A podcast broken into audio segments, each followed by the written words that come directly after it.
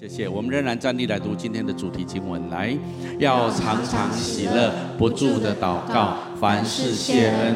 因为这是神在基督耶稣里向你们所定的旨意。再次来祷告，父神，谢谢你，你把你的话语赏赐给我们，圣灵真理的灵，恳求你这时候更丰沛的运行在我们的当中，来带领我们进入你要启示我们这些重要还有宝贵的话语里面。更重要的，给我们恩典跟力量，让我们可以起来遵行你的话语，同心合意的祷告，都是奉耶稣基督的名。阿门，谢谢，请坐。我们跟分堂点打招呼。我们欢迎所有的分堂点，跟我们一起来敬拜神。愿神的恩典一样丰丰沛沛的临到在每一位的生命当中。这个系列我们在谈这个主题，叫做转化化忧伤为喜乐。哈，那前面几个礼拜我们都在谈到怎么样处理我们生命当中的忧伤或者苦难，比较谈到这一个方面。哈。那今天我要来谈一谈喜乐这个主题哈。那当然我们需要处理我们生命中的忧伤，或者我们怎么看待，我们怎么面对。但是我今天特别要来谈一谈，那我们怎么样可以真实的喜乐呢？那喜乐的关键，或者一个快乐的人生，是真的有可能吗？那今天的主题经文这样子说哈啊，要常常喜乐，不住的祷告，凡事谢恩。因为这是什么呢？神在基督耶稣里向你们所定的旨意。我请你特别把喜乐圈起来，好吗？啊，呃，我常常觉得，如果你仔细读这段圣经节，你会发现这段圣经节不是一个建议，它是一个命令。请你跟旁边说，它是命令，不是建议。跟他讲一下好吗？当圣经说你要怎样，你要怎样的时候。其实这是一个命令语句哈，那它不仅是一个命令，它后面还加上盖一个官房印章，说这是上帝在基督里面向我们所定的旨意哈。我常常觉得以前读这段圣经节，我觉得有一点纳闷哈。你要我祷告，嗯，虽然很不想祷告啊，好吧，去祷告，这样子还其实勉强做得到。你要我感谢，嗯，有什么好感谢的呢？嗯，好吧，那就感谢吧，哈，还做得到。你要我喜乐啊，明明就很痛苦，你叫我喜什么乐啊？我就觉得喜乐这成为一个命令是比较没有这样子好吗？这样子对吗？哈，我总觉得这段圣经节祷告感恩都可以接受，可是快乐不是可以命令的嘛？啊，喜乐这种东西怎么可以用命令的呢？到底怎么样才能够快乐？啊，美国他们曾经做一个统计哈，他他们很喜欢这个调查来调查去的哈。他们问了两万五千个美国人，说你怎样才能够得到快乐？哇，这很很多了了哈。啊，有好的友谊、社交生活、工作、恋爱哈，地位、成功、个人的成长、良好的财务，巴拉巴拉巴拉巴拉巴拉哈。好，那这一些的东西基本上呢，它有一个总结，就是一般人普遍对快乐的想法，就是我拥有一个对的环境。或者我拥有一个好的条件，那么我就会快乐。但是真的这样子吗？盖洛普他们曾经做过统计，在发达国家过去五十年的人均人民平均所得 GDP 增长二十八倍的同时，人民生活的快乐指数却没有随着科技跟经济的发展有所提升。相反的，忧郁症、焦虑症的心理因疾病却配合着经济增长。每年屡创新高。从这样子的一个调查结果，我们可以看得见，经济的改善或者科技的发达，并没有让一个人感到更多的快乐。好，那如果这样子，快乐到底它的关键是什么啊？我今天要告诉大家，圣经给的答案是什么？今天我要给他的第一个标题就是。喜乐跟感恩的根源，圣经说不是拥有对的环境，而是拥有对的心境。啊，这是第一个。我今天要来解释这件事情。好，我今天在讲这个主题哈，啊，容许我这样子说哈，我可能会稍微冒犯到你哈，请你跟旁边说，被冒犯一大一下没关系啊。我可能会挑战你很多的想法，有很多既定的呃做。行动哈，但是我没有任何想要冒犯你的意思，我只是很诚实的告诉你，如果我们真的想要过一个喜乐的人生，我们真的想像圣经说的，喜乐不是个外在环境的因素，是内在心境或内在态度的问题。那么你将拥有一种喜乐，是源源不绝的从你里面涌流而出。不管你外面的环境有时候带给你挫折、带给你伤害、带给你失望，但是你里面的喜乐是永不止息的。你希望你人生这样子吗？你说有可能这样子吗？这就是今天的主题经文说的。圣经说，神命令我们要常常喜乐，不住的祷告，凡事谢恩。如果我们的快乐、我们的喜乐的根源，我们感恩的根源，是因为我拥有对的环境，我有好的条件，那么我才快乐的起来。那么说真的，你活在这个世界上，要快乐还真难呢啊！但是有一种真实的快乐，真实的喜乐，圣经说，它不是源自于你的外在的环境，而是源自于你内在的心境。我今天来跟大家谈一谈这件事情。很多人认为，我如果要快乐，那么如果我有好的工作，我今天就快乐；如果我长得漂亮一点，我就会快乐一点；如果我今天爱我的人也爱我，那我就会很快乐；如果我结婚了，我就会很快乐；如果我能够生出孩子，我就会很快乐；如果我能够进入到社会的高层，我就会很快乐。但是我今天跟各位说。如果你以这个作为人生追求的目标，我跟你打包票好吗？你一定不会快乐的啊！所以，请你不要浪费时间追求一个错误的方向。你说你怎么确定这件事情？因为曾经有一个人帮我们体验过的，那个人叫做所罗门王。所罗门王说：“这世界上你想要的，我通通有了。钱我钱比世界上所有人更多，社会地位我是王，不然你要怎样啊？那是他那时候是整个中东地区的首屈一指的帝国的国王。”论财富，论地位，论享乐，他享受所有人间所能够体验所有的快乐。之后，他下了一个结论，请你跟我一起读来：都是虚空，都是捕风。这就是所罗门他在告诉我们的。如果你要走这一条路来寻找快乐，请你不要浪费时间。那么，如果是这样的话，我们就聪明一点。反正有人帮我们体验过了，这条路不会真正带你，该带给你真正的喜乐，带给你内心真实的满足。那不然到底是什么？从圣经的角度来说，真正的喜乐源自于你的里面。所以圣经上有一两处圣经节，我很喜欢，我们一起读下来。圣灵所结的果子，就是仁爱、喜乐、和平、忍耐、恩慈、良善、信实、温柔、节制。这样的事没有律法禁止。请你特别把喜乐圈起来好吗？圣经上说，如果圣灵内住在你的里面，你就会有一种喜乐，不是外面给你的，是住在你里面的圣灵源源不绝的给你的。结出来圣灵的果子，因为你有神圣灵与你同在，你里面会常常不自觉的快乐。哎呀，这个哈，我不是说这样子的人生就没有挫折、没有压力，不是，而是当你想到你自己的生命，回到你的本质跟里面的时候，你里面是平安的，你里面是没有很多的愧疚感、压力、伤痛、挫折。我再次说，不是说这样的人的人生没有挫折、没有失败，或者没有什么让你觉得很忧伤的事情。不，我们仍然会遇到这些事，但是在我们里面的神、圣灵的同在大过这一切。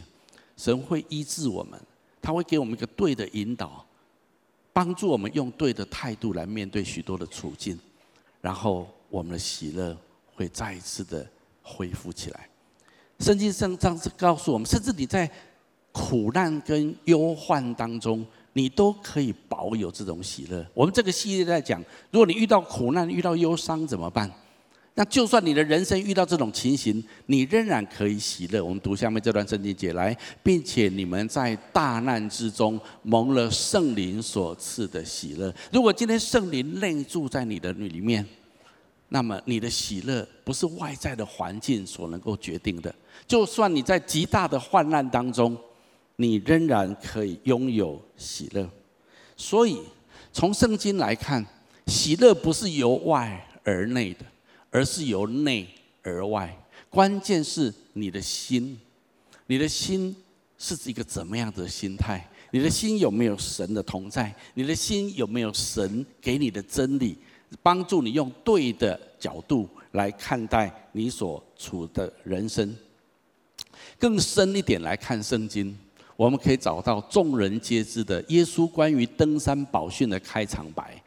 你知道，这就是圣经上常常会有人常说的，就是耶稣常说的八福哈，在登山宝训很有名的。耶稣一出来传道，他就在一个空旷的一个山坡里面，向所有人宣布了这八福。我常常觉得很有意思，耶稣刚出来传道，他可以讲很多的主题，可是他最有名的登山宝训的主题，他的主题叫做如何拥有快乐的人生啊？你觉得很有意思啊？哈。他说：“他到底怎么说的？因为篇幅我没有把它放在周报上，但是圣经上这样讲，我们一起读一下好吗？来，虚心的人有福了，因为天国是他们的；哀痛的人有福了，因为必得安慰；温柔的人有福了，因为他们必承受地土。”饥渴慕义的人有福了，因为他们必得饱足。再来，连续人的人有福了，因为他们必蒙连续。清心的人有福了，使人和睦的人有福了，因为他们必称为神的儿子。为义受逼迫的人有福了，因为天国是他们的。中文翻译成有福了，英文是什么呢？Happy are those。那一些快乐的人是怎么样子的人？是这样子的人，这样子的人，这样子的人。有时候你读到这种圣经节，你会觉得跟你的人生期待的真的落差很大。什么嘛？讲什么嘛？啊，我们再看一下，什么虚心的人有福了，就是心里面感觉到很空虚的人有福了。哀痛的哀痛的人快乐了啊，心里面感到很贫穷的人快乐了。啊，然后后面说什么？为义受逼迫的人，哎呀，这种人最快乐。啊，什么嘛？啊！但是耶稣在讲的真正的快乐、真正的喜乐，看起来并不是你外面拥有什么东西。你会发现这一些八福都是在讲你的心态。请你跟旁边说，心态很重要。所以耶稣的意思是什么？耶稣的意思说，喜乐不需要外在的。需要的不是外在的环境，而是内在对的态度。你不是需要一个对的环境，你期待拥有的条件，你期待拥有的环境。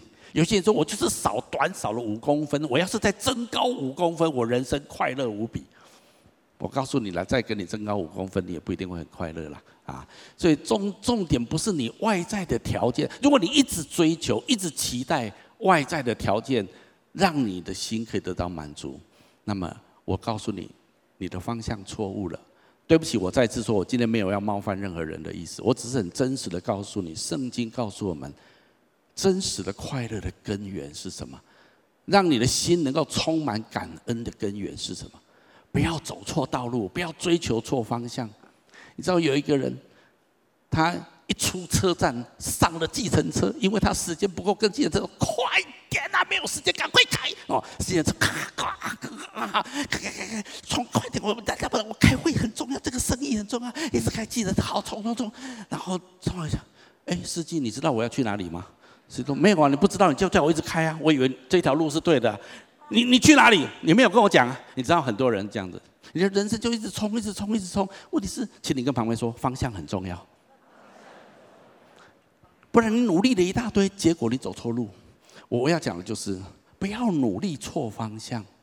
你不要觉得你的人生怎样你才会快乐，怎样你才会感满足，怎样你才会心里面觉得很很有丰富的感觉。耶稣说不是这些。耶稣的意思说，一个人的快乐不是由他外面所发生的事决定，而是由他在里面所发生的事情来决定。那好，我们就要问一个问题了：到底那里面的要素是什么？我要怎么样拥有怎么样的心态？我要有怎么样的心境，才能够让我的生命真实的快乐呢？我今天不跟大家打打谜语，我也不跟大家啊、猜来猜去的。我要非常直白的告诉你，我要很清楚的，没有时间了，不浪费时间。我要很清楚的跟你说，圣经怎么说一个喜乐的人生的关键？如果你要你的喜生命被喜乐充满，那么如果你要真的要，你认真听我今天所说的，也许有点冒犯到你，没关系啦啊。那我告诉你三个非常重要的态度：第一个，看重生命的品质胜于生活的品质，这是非常关键的第一件事情。意思就是说，你要看重在你里面生命的素质，更胜于你生活上面外在所拥有的生活品质。我要继续用耶稣所教导的几个很重要的话来跟大家分享。我们来读这段圣经节，来，耶稣又对门徒说：“所以我告诉你们，不要为生命忧虑吃什么，为身体忧虑穿什么，因为生命胜于饮食。”这句话我相信很多人听过，甚至基督徒当很多年的基督徒也都听过。但是我必须这么说，我认识太多基督徒，包括我自己的生命，我当基督徒很多年的时间。耶稣讲是一回事，你真的拥抱耶稣所说的吗？那是另外一回事情。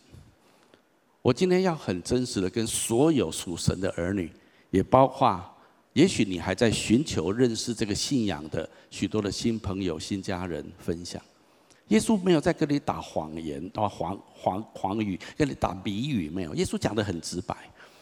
耶稣说：“如果你活在这个世界上，”你一天到晚在忧虑吃什么、喝什么、穿什么，那么你你你的人生的焦点是在生活的品质上面。但是耶稣跟我们说，你的身体比你的衣服更重要，你的生命比你的饮食更重要。到底耶稣在说说什么？好，我们用白话一点，从耶稣的角度来说，生命还有有关生命的发展。比物质以及发展出拥有更富足的物质生活来得更加重要。耶稣的意思是，有一个非常重要的心态在你里面，就是你看重你生命的本质，比你外在所拥有的条件更加的重要。好，我知道到目前为止我讲的仍然是文言文，对很多人来讲，那好吗？那到底是什么意思？OK。喜乐的根源是来自这样的生命态度。我讲白话一点，如果你要拥有喜乐的关键，我们就需要反省：我真的这样子活着吗？你真的看重你生命的品质，更胜于生活的品质吗？好，下面我要稍微有点冒犯你了哈。OK，从个人来说，什么叫做生命的品质？什么叫做生活的品质？很多人为了拥有更好的生活品质，他牺牲了。更加宝贵的生命的品质，这些是文言文。我下面要讲白话文。例如买更好的房子，开更好的车子，拥有更好的名声、更好的外貌、更好的地位。我告诉你，圣经没有说这些是罪，没有。圣经只是说，你的目标是什么？你一直在改善这个东西吗？而你牺牲了更宝贵的生命的品质，请问那是什么？例如良善正直的品格、身心灵的健康、美好的人际关系，活在丰盛、有意义、有价值的人生目标当中，有没有冒犯到你呢？我我我希望没有，如果有也很好，表示你今天来的很有价值。我今天要鼓励你，不要轻看这样子的事情。你要很认真的面对这样的事情。我告诉你，就算你是基督徒，你是上帝的儿女，摸着你的良心说，你在追求什么？你人生的焦点到底是什么？如果你真的希望拥有一个喜乐的泉源在你的里面，那么这就是圣经给我们的挑战。如果圣经没有给我们挑战，我们的生命也不需要更变得更好。这是对个人来说，其实还包括。今天我们所看到这个见证影片，我看到这个见证影片，我感动万分。一个人也不必去处理这件事情，但是他在乎生命的品质。你可以不必去面对那些受让你一辈子受伤很深、你恨死的人。可是最近我看到一句话，我非常认同：饶恕不是放了别人，是放了自己。今天如果你咬牙切齿对一个关系，对一个放不开，恨他一辈子，虽然你不见他，眼不见为净，你的内心仍然是苦毒的。圣经告诉我们，饶恕最关键的目的不是要放放的对方，而是放了你自己一马。什么叫做生命的品质？很多人长期不愿意自己生命品质的提升，而一直的蒙着眼睛追求外在的物质条件的更新。我再次说冒犯你了，很抱歉。但是作为牧师，不冒犯人，当牧师干嘛？我今天鼓励所有的人，看看圣经说什么。这是针对个人。你生命里面还有很多的品质需要再提升。很多人从小成长过程遇到霸凌，他内心有很多的冲突，很多的矛盾，内在有很多的挣扎，有很多的黑暗面，还有很多不敢见光的东西。面对这种生命的品质，让你里面有一个纯正良善的品格在你的里面，让你里外是同样一个人。我在讲的都是生命的品质。你可以忽略这一切，专注的去追求物质的提升，当然也可以，但是你不会真正快乐的。就算你拥有了那一切，你有没有愿意看重你生命的品质胜于生活的品质？耶稣在讲这件事。你外面衣服不断的换更新，穿得更漂亮，问你里面充满污秽肮脏的心有什么用呢？你要不要去好好清洁一下自己的心？处理一下你的内在，这个就是耶稣说的。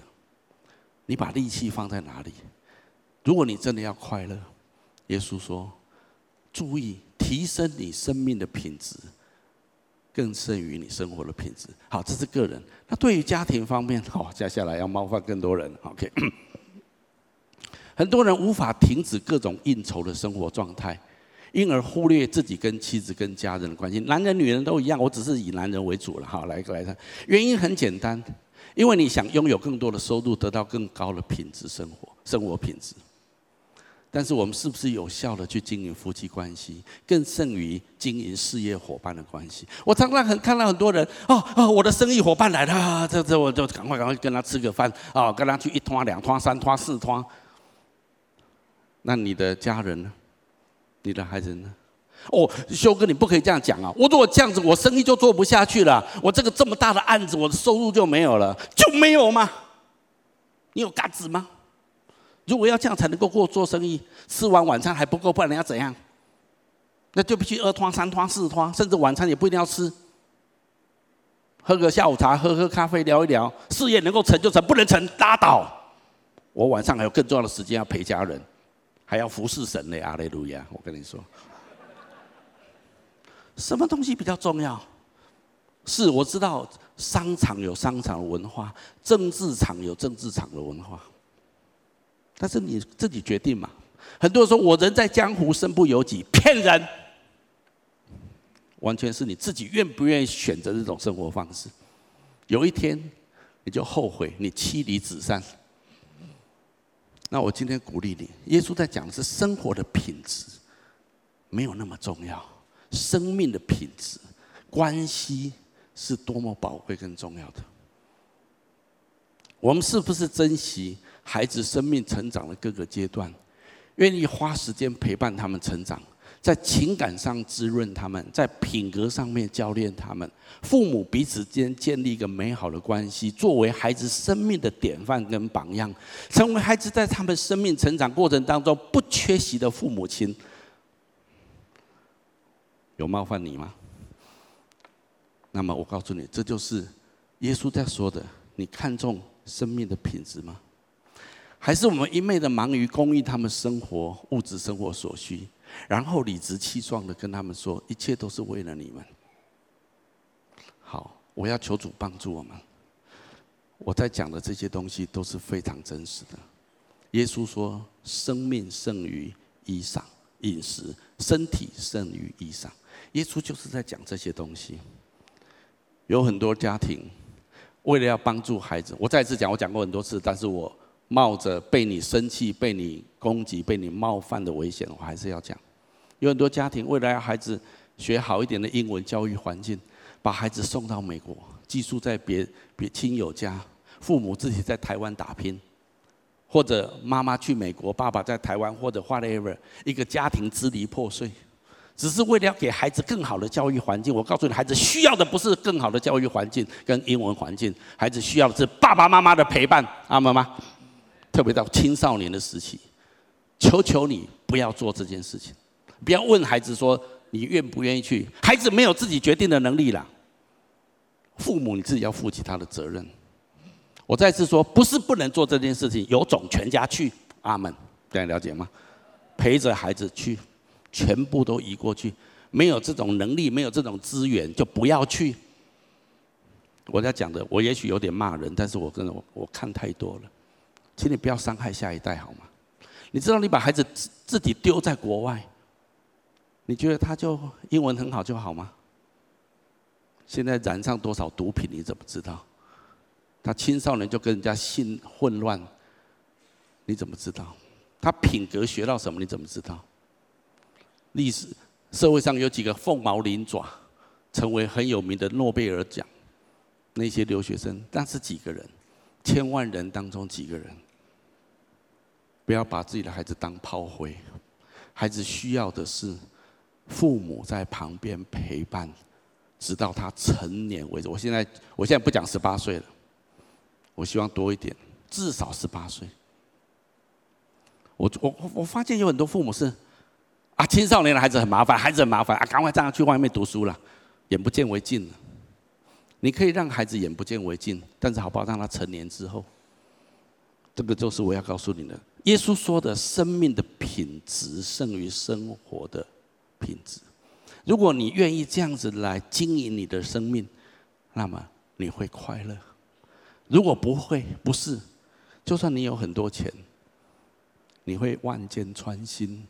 有一天你会非常痛苦，这就是耶稣第一个说的：生命的品质胜于生活的品质。对个人、对家庭、对人生的规划，你愿不愿意追求这样的事情？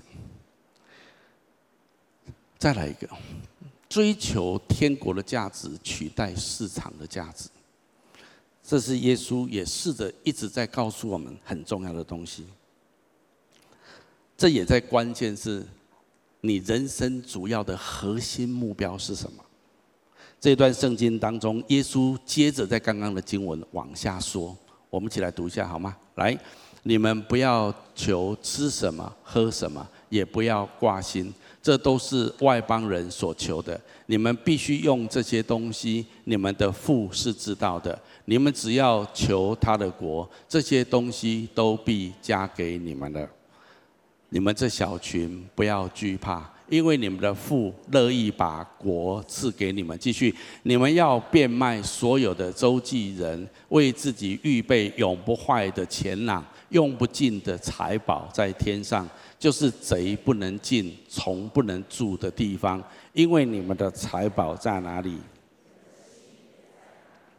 这段圣经结构挑战我们了吧？啊，其实耶稣重点并不是说你要变，你现在。变成一切归零，而是你要把你生命的主权交在神的手中，财务的主权都交在神的手中。圣经告诉我们，耶稣告诉我们，你如果希望拥有一个快乐的人生，那么对你来讲，你不能够追求市场价值，你衡衡量所有的事情都是用市场的价值在衡量。你必须要用天国的价值来衡量所有的东西，而且耶稣鼓励我们尽我们所能的把地上的市场价值转换为天国价值。我再讲一次，耶稣鼓励我们要尽可能的把地上的市场的价值转换为天国价值。怎么做？好好的规划你的钱财，再按照神的真理，尽你所能的把你的钱投资在神的国度里面。帮助那些有需要的人。耶稣说：“如果你这样子做，你就把钱存在天上的银行。”有人跟我说：“牧师，天上没有银行，天上要是有银行，我就开个户头啊！”啊，我告诉你，天上有银行。金鸡教会的户头都是天上银行，牧风的户头就是天上银行，展望会的户头就是天上银行。这世界上还有很多在做帮助别人的机构，他们的户头就是天上的银行。我跟你说，那个名字不是你的，就还是也不是你公司的名字，那大概就是天上的银行。还有包括你有需要的朋友亲戚，他们现在很痛苦、很需要的时候。你把你的钱转入他的账号里面，你转入天国的账号，阿妈妈？啊，不要告诉我说天上没有账号，哟，多的要命，在你旁边很多。关键是你有没有看到而已。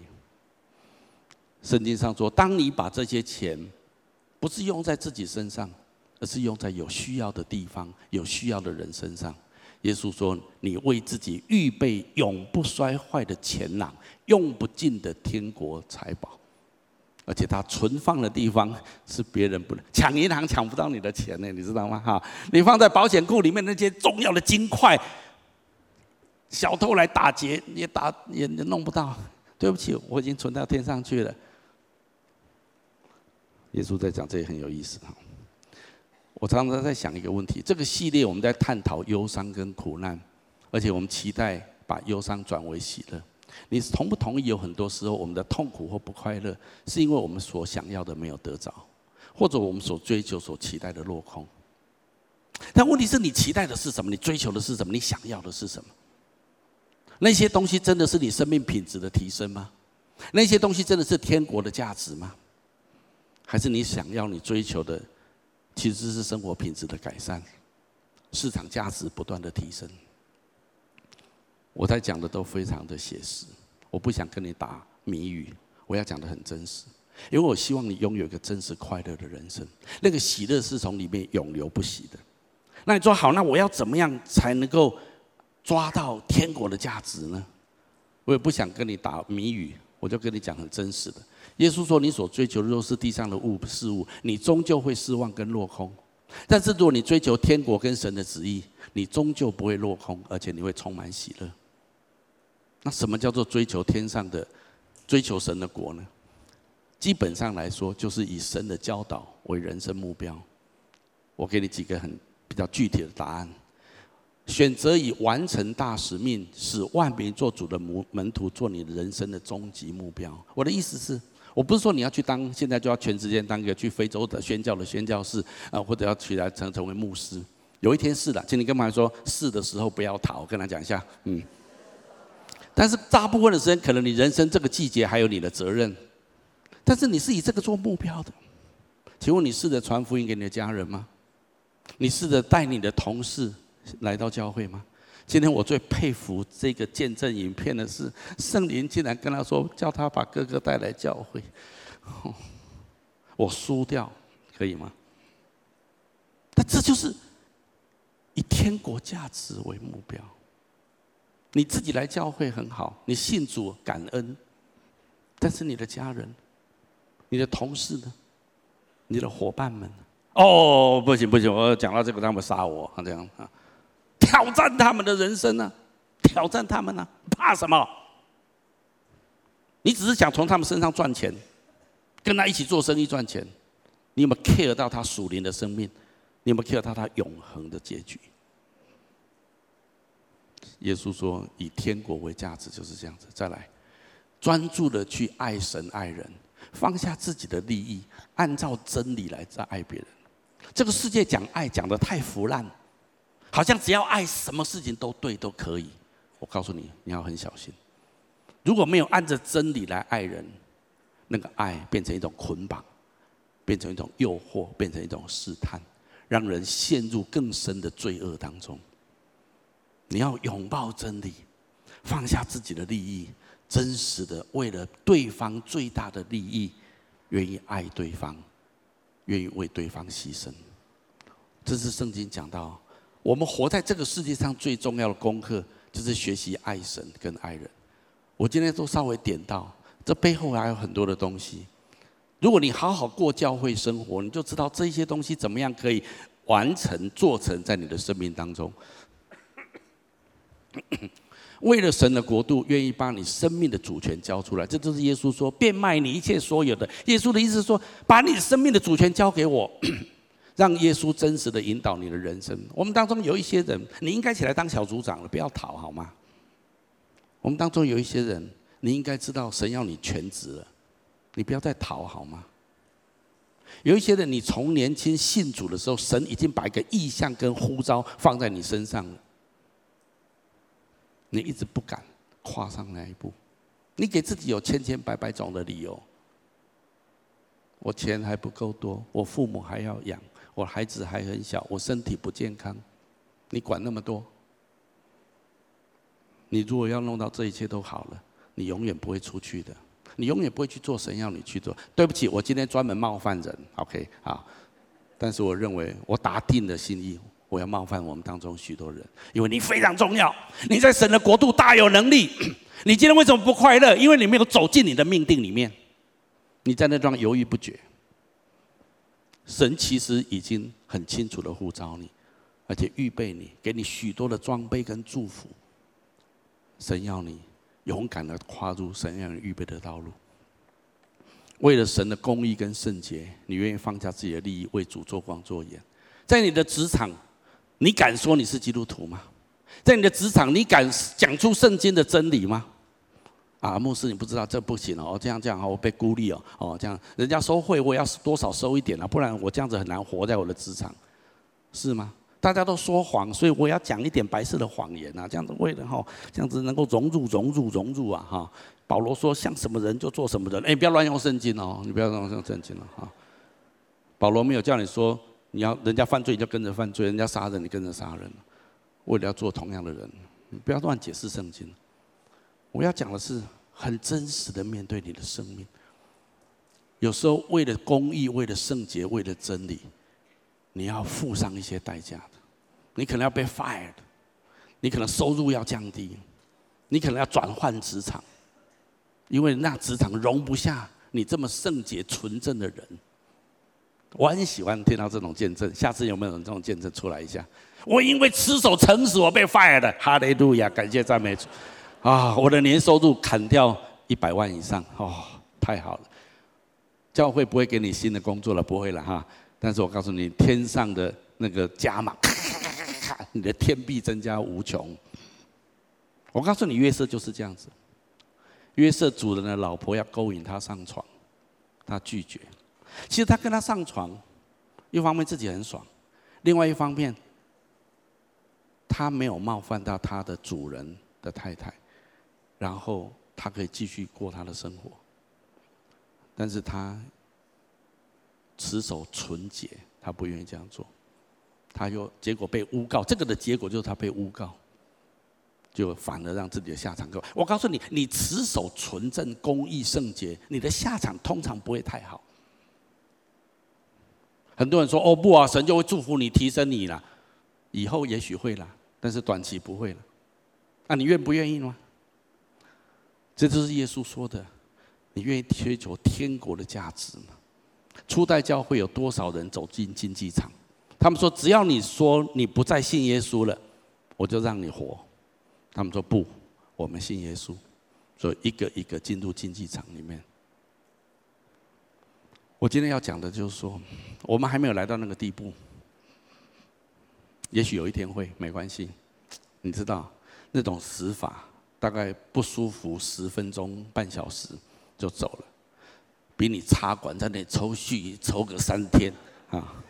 请你跟旁边说死得更痛快，跟他讲一下。我今天在冒犯人吗？我干嘛今天变成这样子？我不知道。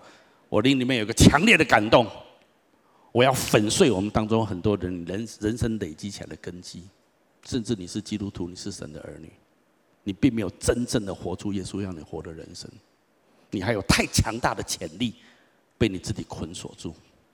我求主帮助我们，让我们很勇敢的为主做光跟做盐，在这个世界上。我要讲，我还可以讲很多，但是让我先停在这地方。耶稣说：“追求天国的价值，而不是市场的价值。如果没有这样子，我们怎么可能在这个世界上成为光、成为盐，为主做见证？”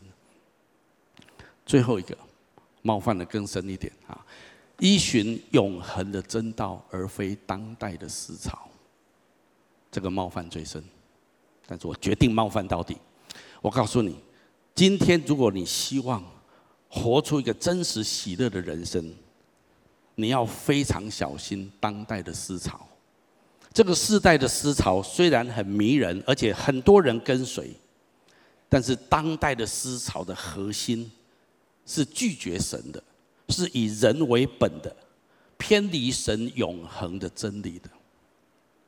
我要讲这方面，我可以讲很多东西，但是我以一个做例子，有一本书叫做《圣经的教养智慧》，这是约翰索罗斯门。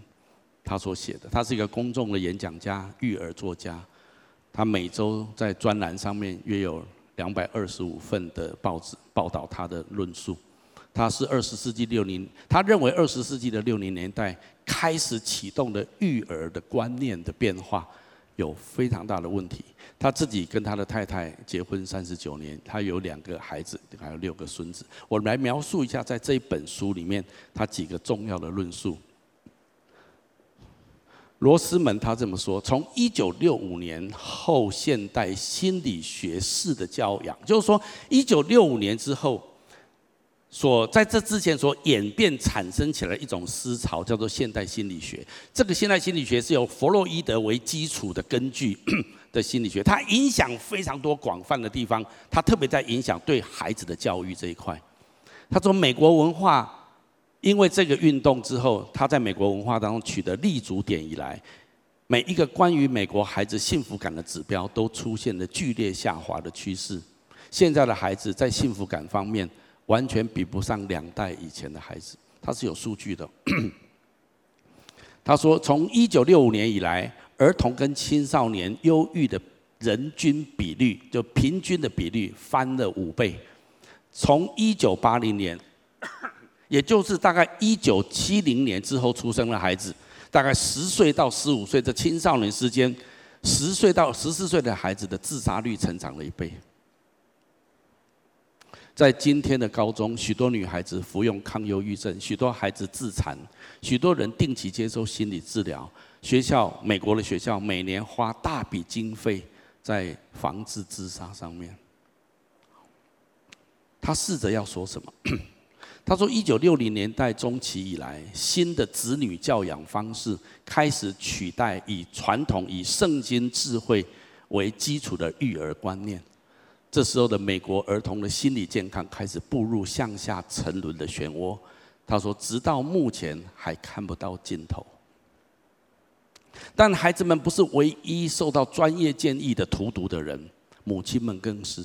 原本养育儿女是简单明了，对不起，那明了写错哈，简单明了，常识范围内的事情，现在确实女人们倍感压力，成为生命当中终其一生最有压力的一件事情。好，我只是举他一些的例子来描述这一件事情。我到底在说什么？这只是冰山的一角。我只是举一个例子。当代的思潮还有非常多，这只是在教育这一块而已。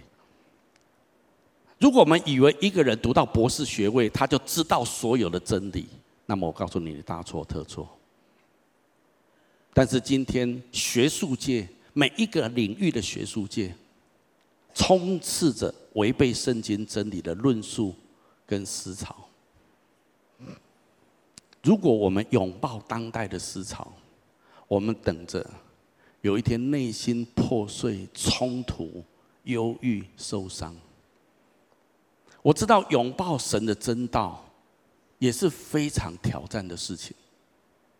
但是如果你同意当今的思潮，以为大家都这么认为，大家都认为这是对的，那么你等着收拾痛苦的人生。我们来读一下这段圣经节。来，你们既然。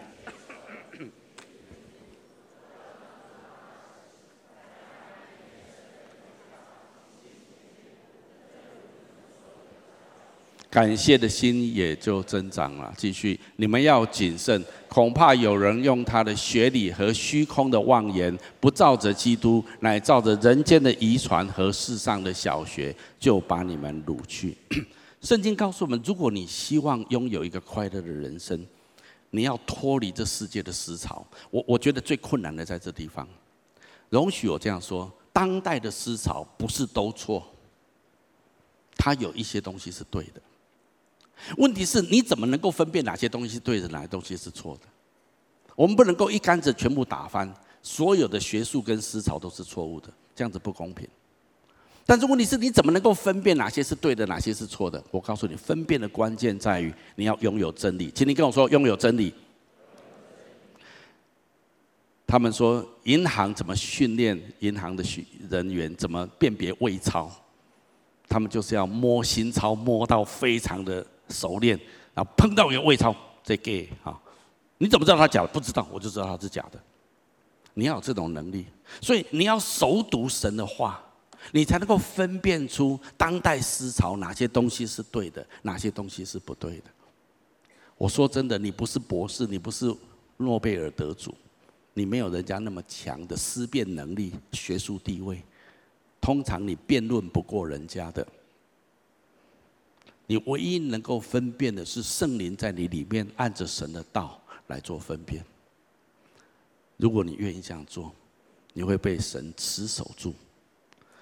今天让我觉得最遗憾的地方是，西方原本是尊重圣经、信靠这位神的国家，但是今天整个西方背逆真理、背逆圣经是最厉害的带领者。所以圣经有一句话，我觉得来描述西方的思潮是非常真实的。我进来读一下这段话：来，他们虽然知道上帝，却不把荣耀归给他。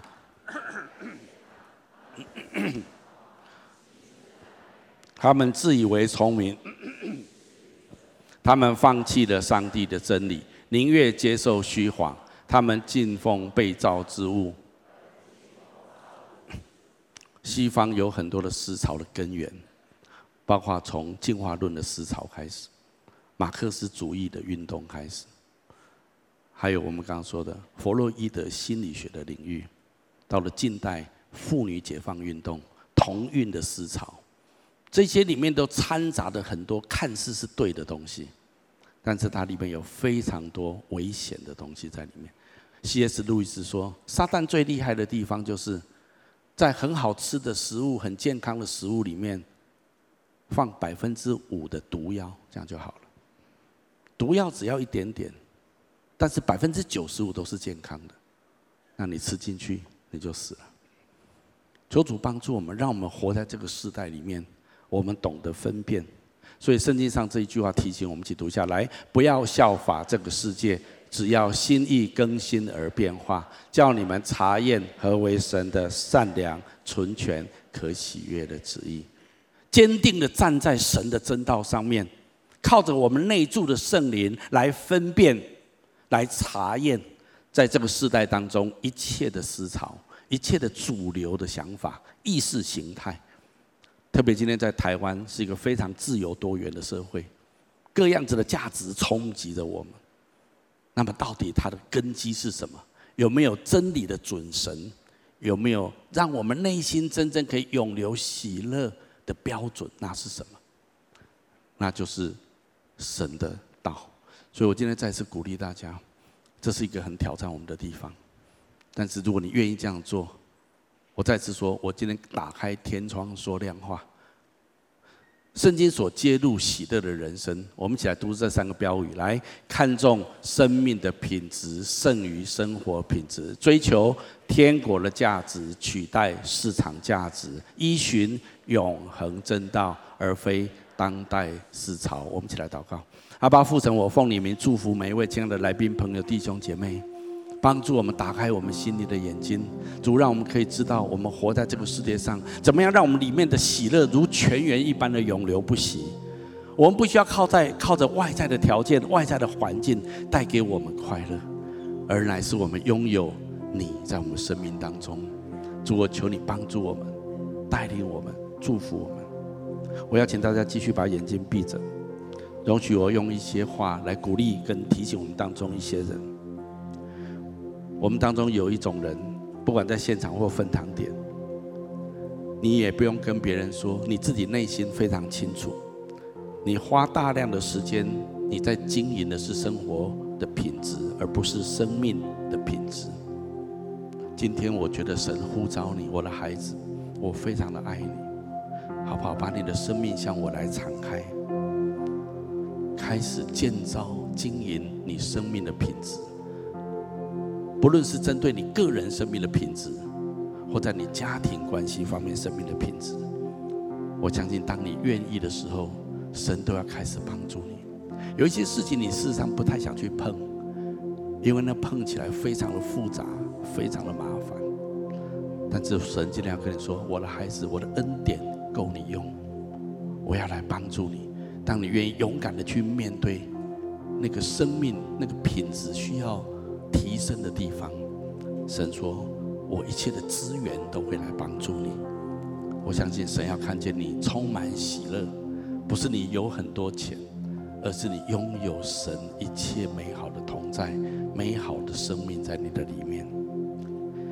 第二种人，我觉得神特别呼召我们当中有一有有这样子的人，你已经拥有非常多的市场价值，你的资产、你的收入其实是已经非常多了。神今天呼召你开始追求天国的价值。因为神要提醒你，如果你的焦点还一直在这一些的市场价值，其实你已经够多了。神提醒你，有一天这些对你来讲会通通归零。我再次讲，神先提醒你，有一天这一些庞大的市场价值对你个人来讲，有一天会通通归零。在那个日子还没有来到之前。神呼召你，认真的追求天国的价值，而且当你这样子做，你将被喜乐充满。这是我觉得最重要的事情。最后，我要提醒我们当中许多的人，特别我们当中许多你站在这个社会上面非常尖端领导位置的弟兄姐妹，你要注意这个世界的思潮。你要很小心的分辨，当你愿意起来分辨的时候，圣灵必与你同在。当你愿意勇敢的为真理站住的时候，会有一种喜乐从里面涌流出来。我相信神要祝福你。也许你会被孤立，你也许你会被排挤，但是有一种天国的恩高，神的同在会在你的身上，别人也可以感受得到你的不一样。就好像人们感受到亚伯拉罕、以撒、雅各他们的不一样一样，你会为主做荣耀美好的见证。最后，我要请所有人继续把眼睛闭着，不管在现场或分堂点，我们当中有人，你可能还不是基督徒，或者你还不太确定你跟这位上帝之间的关系，在你的人生当中，你也很努力的追求一些东西，你很希望让你的内心平静。你希望让你的内心充满丰盛的意义感，但是有时候你不知道到底什么东西才能够真正满足你。今天的信息把答案告诉你：不要追求错误的方向，不要追求所罗门已经为你体验过那个是虚空、那个是捕风的那个方向。追求真实的喜乐，从你里面永流不息的喜乐。也许你要问说，那我应该怎么做呢？如果你愿意的话，最重要的一件事就是接受跟信靠耶稣基督，然后耶稣要把圣灵内住在你的里面。圣灵所结出的果子就是仁爱、喜乐、和平、忍耐、恩慈、良善、信实、温柔、节制。喜乐是一个圣灵所结非常重要的果子。当你有耶稣基督圣灵的内住在你里面，喜乐开始在你里面，而不是外在的条件，是你里面的心。开始涌出喜乐，神还会一步一步的带领你，继续的来认识他。所以下面我要做一个简短的祷告，来接受跟信靠耶稣。我邀请你可以一句一句的跟着我来做这个祷告。亲爱的主耶稣。在这个时候，在这个时候，我愿意打开我的心，我愿意打开我的心，邀请你进到我的心中来，邀请你进到我的心中来，成为我的救主，成为我的救主，还有生命的主宰，还有生命的主宰。我要请求你赦免我的罪，我要请求你赦免我的罪，宽恕我一切的过犯，宽恕我一切的过犯，带领我的人生，带领我的人。生，活在你最美好的道路中，活在你最美好的道路中，让我拥有从里面出来的喜乐，让我拥有从里面出来的喜乐，源源不绝，源源不绝。我这样子祷告，我这样子祷告，是奉耶稣基督的名，是奉耶稣基督的名。阿门。如果你刚刚跟我做这祷告，我要非常恭喜你，我鼓励你继续来到教会，更多来认识这位爱你、创造你的神。好吧，我们从座位上面站起来，我们用这首歌来回应今天的信息。我爱你，用尽我全心全意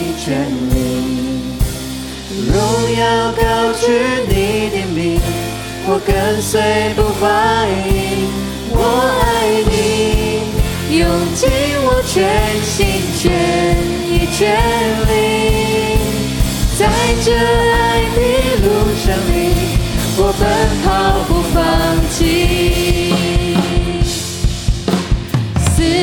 受敌却不被困住，心里作难却不只是